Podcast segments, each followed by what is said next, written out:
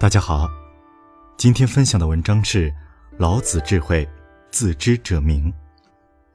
知人者智，自知者明；胜人者有力，自胜者强；知足者富，强行者有志；不失其所者久，死而不亡者寿。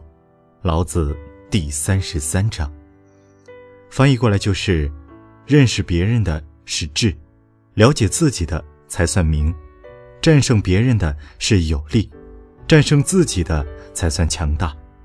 知道满足的就是富有，努力不懈的就是有志，不离失本性的才能长久，身体消亡而不死才是长寿。有时看老子，我会感动得泪流满面，这种感动不是来自于知识，而是来自于一种信任。我时而被老子说的汗颜，时而又被老子说的喜悦，就像这一章，老子一边警示我们所处的生活，一边指引着修行的方向。老子是得道的人，是人就免不了尘世中的纷繁复杂，这就是我们说的生活。老子牛逼的地方在于成于道，融入生活，又跳出生活来观察。用优美的文字来告诉世人真相是什么，如何能接近真相，成为真相。自古至今，社会都是一个竞争的社会，所有人都希望在竞争中获胜。于是，我们渴望自己能够知人、胜人、富有。不只是如此，我们还渴望圣人的状态长久，希望自己能长寿。这么看，人真是贪得无厌。不要觉得不舒服，每个人都贪得无厌，我是如此，你也不例外。对于生活中的人性，老子从不否定。老子说：“知人者智。”如果我们足够聪明，足够细心，我们可以了解别人，了解世界。就像之前的畅销书，类似 FBI 教你一眼看穿对方，洞悉别人心里的秘籍等，还有好多课程，类似心理学。类似管理学等等，这些目的都在于知人圣人，但老子说这些都不是明白，只有自知才能真正明白。那到底知人重要还是自知重要？这是一个值得讨论的话题。人类历史五千年，一步一步在了解这个世界，了解别人。按理来说，人们应该越来越幸福。但实际上却不是如此，科技越发达，掌握的技巧越多，反而幸福感却越来越缺失。据统计，越发达的城市，人的自杀比例越高。所有自杀的人中，很大部分都是受过不错的教育的。这个统计我相信。我认识的人中遇到过三例自杀的，一个是我高中同班同学，读了博士，后来当了大学老师，几年前。跳楼自杀了，一个是我认识的朋友，他是八几年的大学生，有家有室，事业有成，后来服毒自杀了。还有一位是我的亲戚，他没读什么书，是因为得了不治之症，病魔缠身，不希望家里花钱而跳楼自杀。知人很重要，可以让物质生活越来越发达，但自知同样重要，可以让每一个人活得明白。如果用佛学的话来解释，知人是向外求，自知是向内求。遗憾的是，我们从小到大受的教育都是教我们向外求，从不教我们要向内求。这也是为什么现在社会已经比千年前发达了无数倍，但人们的生活压力却没有减少，人们的心理压力也没有减少，人们的幸福感也没有增加。那咱们接着谈老子。胜人者有力，自胜者强。能战胜别人，说明很有力量。用武力、权力、金钱可以战胜很多人，这并不难。只要条件足够，我们就可以战胜别人。但战胜自己却不那么容易。无论我们拥有多强壮的身体、多高的职位、拥有多少金钱，我们都不一定能够战胜自己。最近我党反腐比较彻底。那些被打下来的官员，哪个不是权力很大，同时还拥有很多财富？但他们都被自己的欲望控制，从而走上了一条不归之路。真正的强大不是战胜别人，而是战胜自己。个人如此，公司也是如此。还记得很多互联网大佬说的话吗？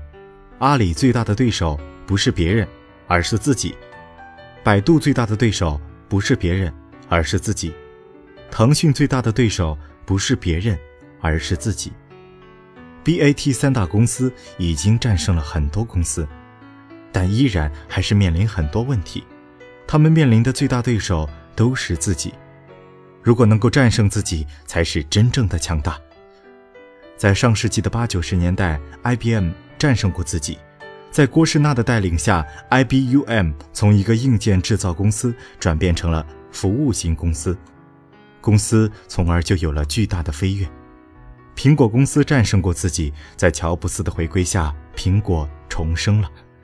通过电器战胜过自己，在杰克韦尔奇的领导下，再次蓬勃发展，使得这个公司成为百年老店。同样，战胜别人是向外求，战胜自己是向内求。知足者富，知道满足的人才会真正富有。这一句非常具有指导意义，特别是在当今社会。我们追求事业，追求成功，追求更多的财富，这么做没有问题。问题在于我们没有认识到一点，这永远都没有尽头。不要相信类似的话，等自己赚了一百万就满足了，这是永远都满足不了的。你若不信，回顾一下自己成长的历程就知道了。或者你问问那些有钱人，就算他有一个亿，他会告诉你，一个亿也没多少钱。买两套别墅就没钱了，以后还有小孩怎么办呀？真正的富有不在于绝对财富，也不在于相对财富，而在于内心是否知足。所有知足的人都是富人，所有不知足的都是穷人。我相信很多人会有疑问，这些道理我都懂啊，然而有个卵用，我还是需要解决生活的压力，我还是每天很苦逼的工作。那有个哲学家说过。一个人的生活压力，百分之九十来自于攀比，只有百分之十来自于生存。攀比就来自于我们渴望知人胜人，没有这些欲望就没有攀比，就是知足，就是富有。还有人问，这么说，我们每个人都应该坐吃等死？当然不是，耐心往下听，我们来谈谈更深层次的话题：如何才能自知？如何？才能自胜。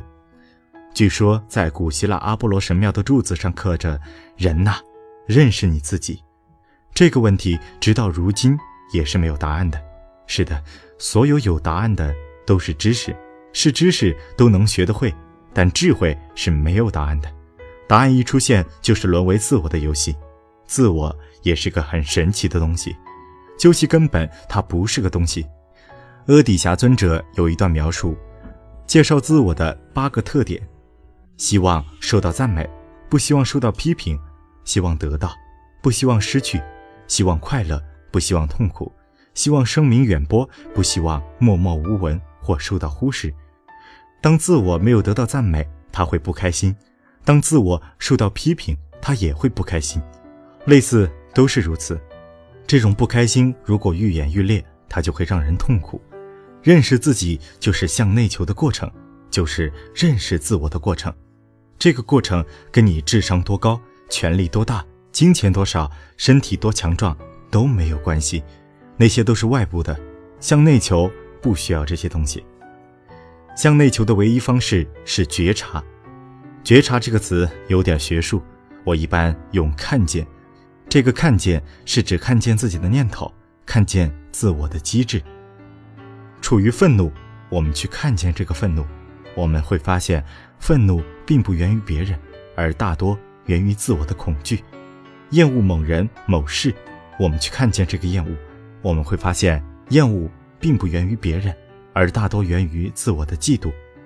有一个修行不错的朋友，有一天告诉大家说，他最近一年最大的体会是一句话：都是我的错。多好的总结啊！当一切都是我的错。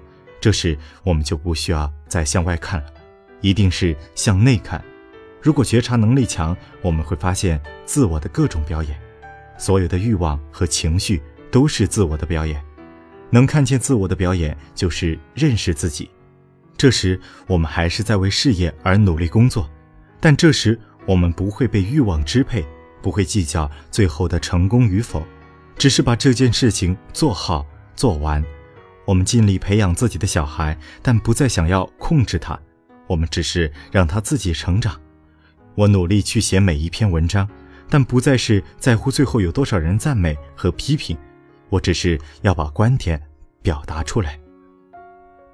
有了看见，我们不再纠结，不再痛苦，不再分裂。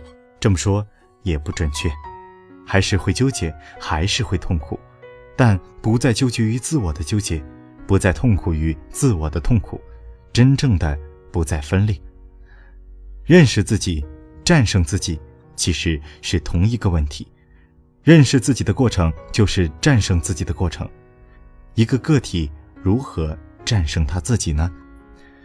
如果严谨的思考，这是一个荒谬的问题。自己怎么能够战胜自己？只要有失败和胜利，自己就永远也战胜不了自己。认识自己，战胜自己是一个超越，超越输和赢。如果你真的认识了自己，你会发现根本就没有自己，这就是佛学中讲的无我。当没有自己，也就无所谓弱点，无所谓输和赢。老子在本章最后说：“不失其所者久，死而不亡者寿。”认识了自己，就会知道生从哪里来，知道死要往哪里去，这也就是了悟生死。了悟了生死，就不再有生死；没有生死，只有当下。得道者不失其所，死而不亡，他们是永生的。有些迷信吧，我知道有很多人是相信的，因为他们相信耶稣就是永生的。其实佛陀也是永生的，老子也是永生的。想没有痛苦吗？想永生吗？嗯，你应该知道怎么做了。自知者明。如果你想查看更多老子智慧系列文章，可以关注微信公众号“鬼脚七”，在微信中搜索“淘宝鬼脚七”的全拼，添加号回复“老子智慧”就可以查看更多的文章了。